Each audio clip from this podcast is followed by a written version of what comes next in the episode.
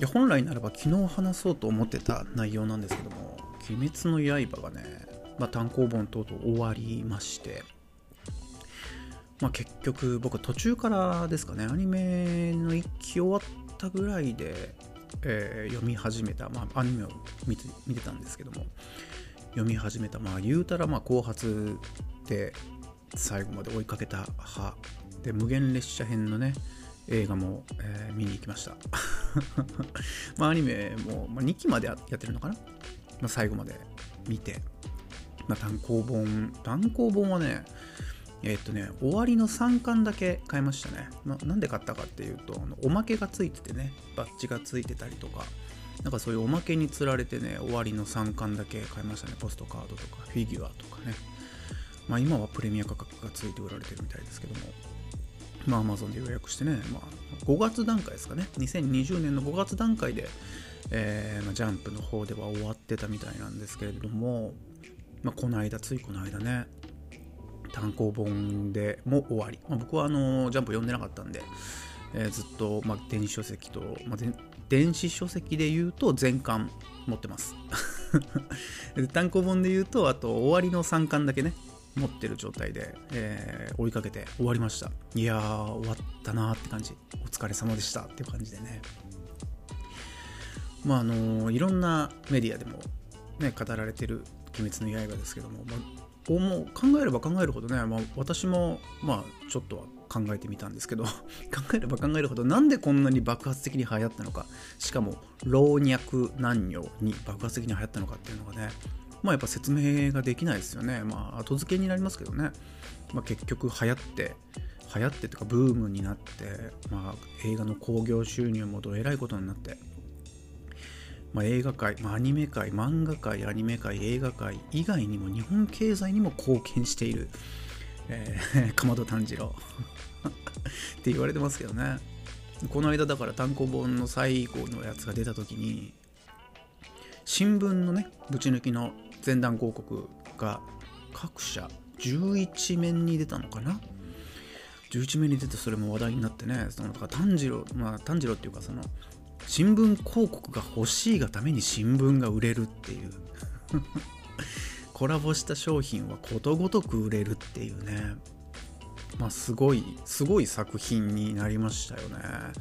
でもまあやっぱねなんかその構成であるとか漫画の作りストーリー展開であるとかっていうのが、まあ、今までそのブームになって流行った漫画みたいなのと比べて何何かこう斬新で新しいのかと言われると、まあ、確かにそんなこともないんじゃないのかなっていうふうにどうしても思ってしまうんですけども、まあ、もちろん面白い。面白いんですよ。面白いんです。ざんざん死んでいくしね。まあ、派手だしね。その必殺技は派手だし呼吸っていうのはまあ、言いたくなるしね。僕はあの登場するキャラで言うとですね、まあ、吾妻善逸がねやっぱ好きですね。大の大冒険でいうところのポップ的なねまあ本当はすごい潜在能力持ってるんだけどなんかこう弱虫でみたいな。そういうキャラがね、まあ、あのワンピースでいうところの、まあ、ウソップ的なところがですねやっぱたまらないですよね。大好きですよね。しかももう必殺技がですね、まあ、雷の呼吸なんですよね。まあまあまあすいません。ネタバレたくさんしないようにちょっと喋ろうと思うんですけど、まあ、雷のね必殺技なんですよね。しかもですね、まあ、設定はちょっと言わんようにしとこうかな。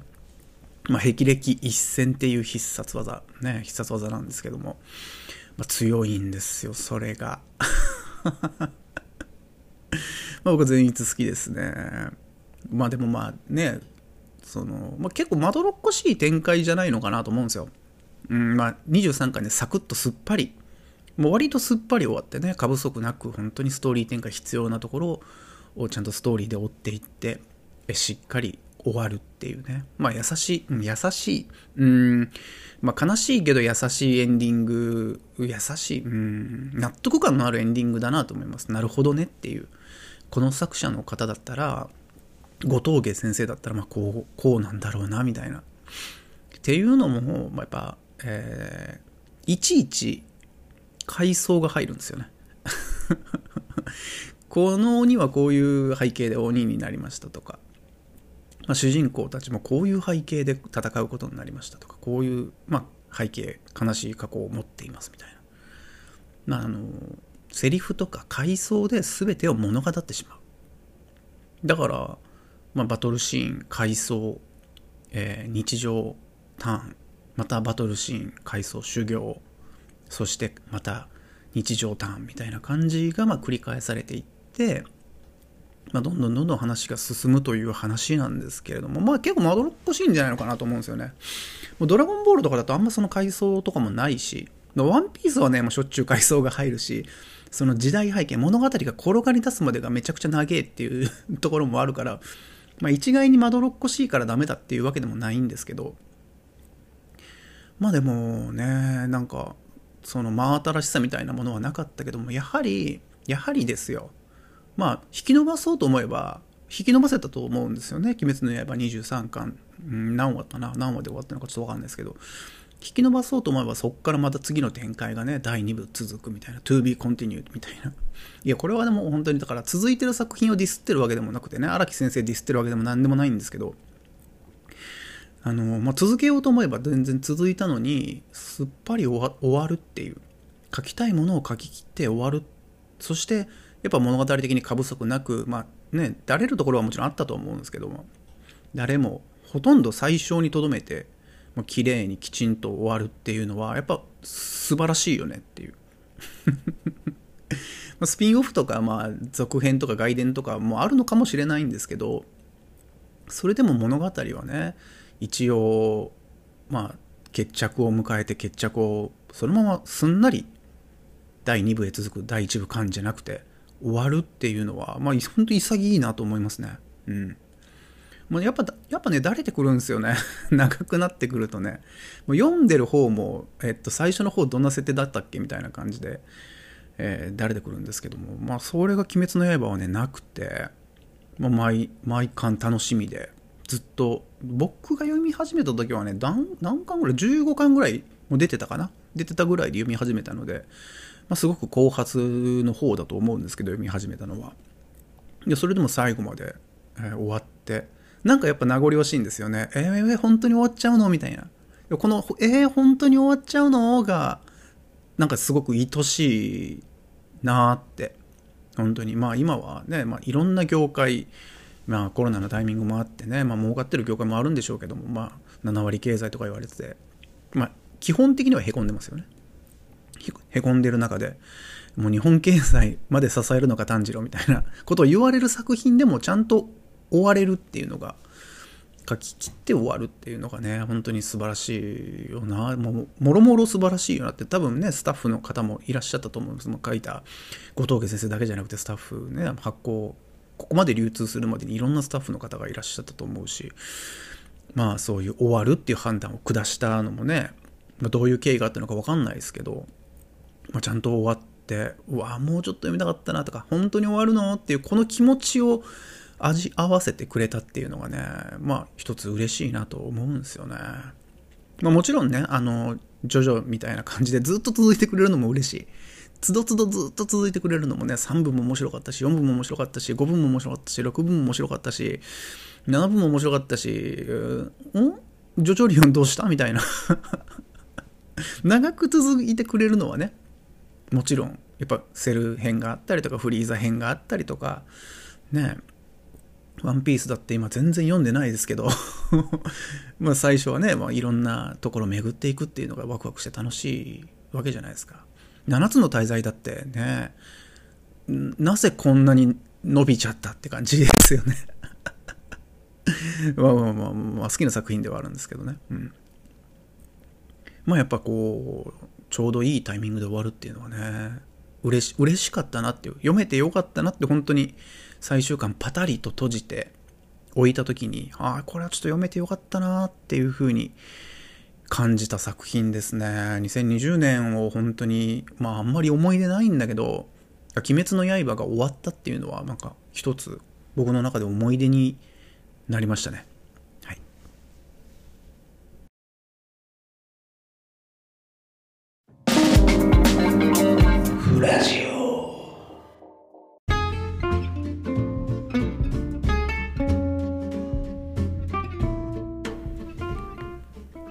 流行ったのか上手に説明はできないんですけども個人的にはねやっぱすごく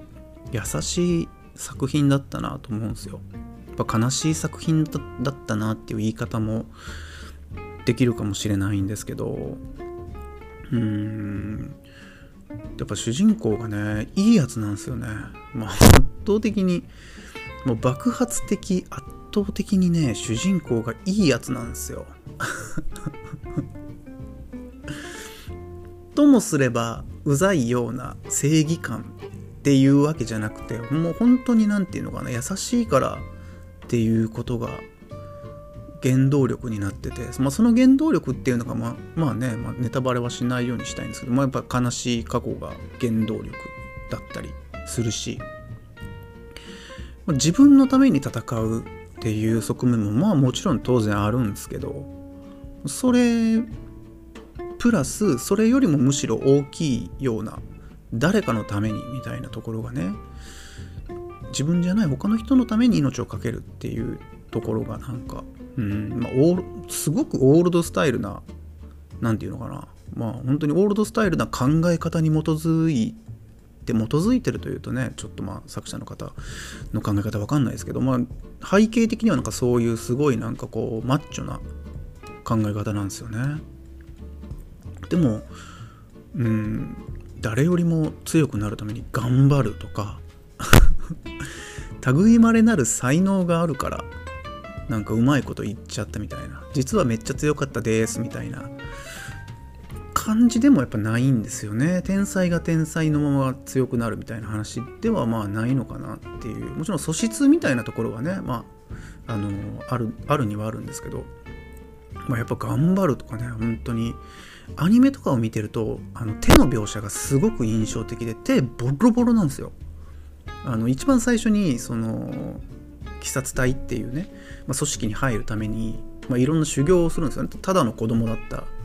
のがその強くなるために修行するんですけどもう手ボロボロになるんですよ。もう体もボロボロになるまで走ったりとか本当に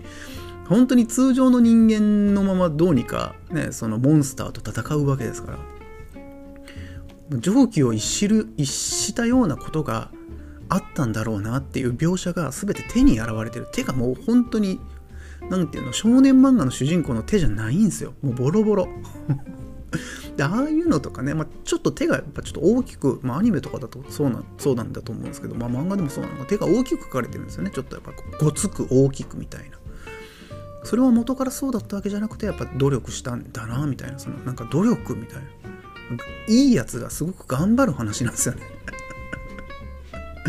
うんまあ、そんなまとめ方だと怒られると思うんですけども端的に言うとそういう感じで、まあ、時代とフィットしてるんだろうね。やっぱがん頑張ろうみたいな。とこなんじゃないのかなと思って、まあ、僕はでもなんか古臭いなとかなんか押し付けがましいなとかっていうのは全くなくて、まあ、常軌を逸してるなと思うんですよね。だからその親方様のくだりとかは常軌を逸してるっていうかめちゃくちゃやんけみたいなところもいっぱいあるしやっぱ人間がモンスターと戦うんで、まあ、結構バッサバッサやられるし手足は吹き飛ぶしっていう、まあ、結構スプラッターなんですよね。もう鬼は強いし怖いしっていうんで。だからなんでねなんかうちのあの5歳とか4歳とか5歳のね子供でも、楽しんでるんで、まあ、必殺技がかっこいいからなのかなとかって思ってるんですけど、まあ、本当に理由が、まあね、理由づけるのは難しいなっていうなんかそういうのを全部跳ね返してまあここまで話題になるっていうのはやっぱ根本的なそのなんか主人公の力強さみたいななんかこうねそういう優しさみたいなものが伝播していったのかなっていうところもね思うところがあってまあ僕は結構勇気づけられたしなるほどねと思ったしすんなり受け入れたよっていう話でもありますね。さあ皆さんは「鬼滅の刃」読まれましたでしょうか？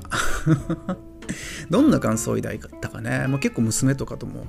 ディスカッションしてどうだった？終わった時どうだった？みたいな話で、まあ、終わった作品に対してこうああだこうだ言うのがね楽しいですよねっていう楽しみをくれてどうもありがとう。2020年鬼滅の刃っていうところで、まあ、今回のフラジオこういう感じかなと思います。はい、まあ、このキャラが好きだよとかえー、私はこういうふうに思いました。みたいなのがあればもしね、まあ、アンカー上であのコメントメッセージ送れるのでぜひ皆さんメッセージいただければなと思います。はい Twitter とかでも SNS とかでもあのコメントいただければ大変モチベーションにつながりますのでねありがたいなと思うんですけどもはいそんなわけでフラジオ、えー、2020年10月全然ダメだこれカットできないからね2020年12月10日のフラジオお付き合いありがとうございました。慎太郎フレッシュでした。またね。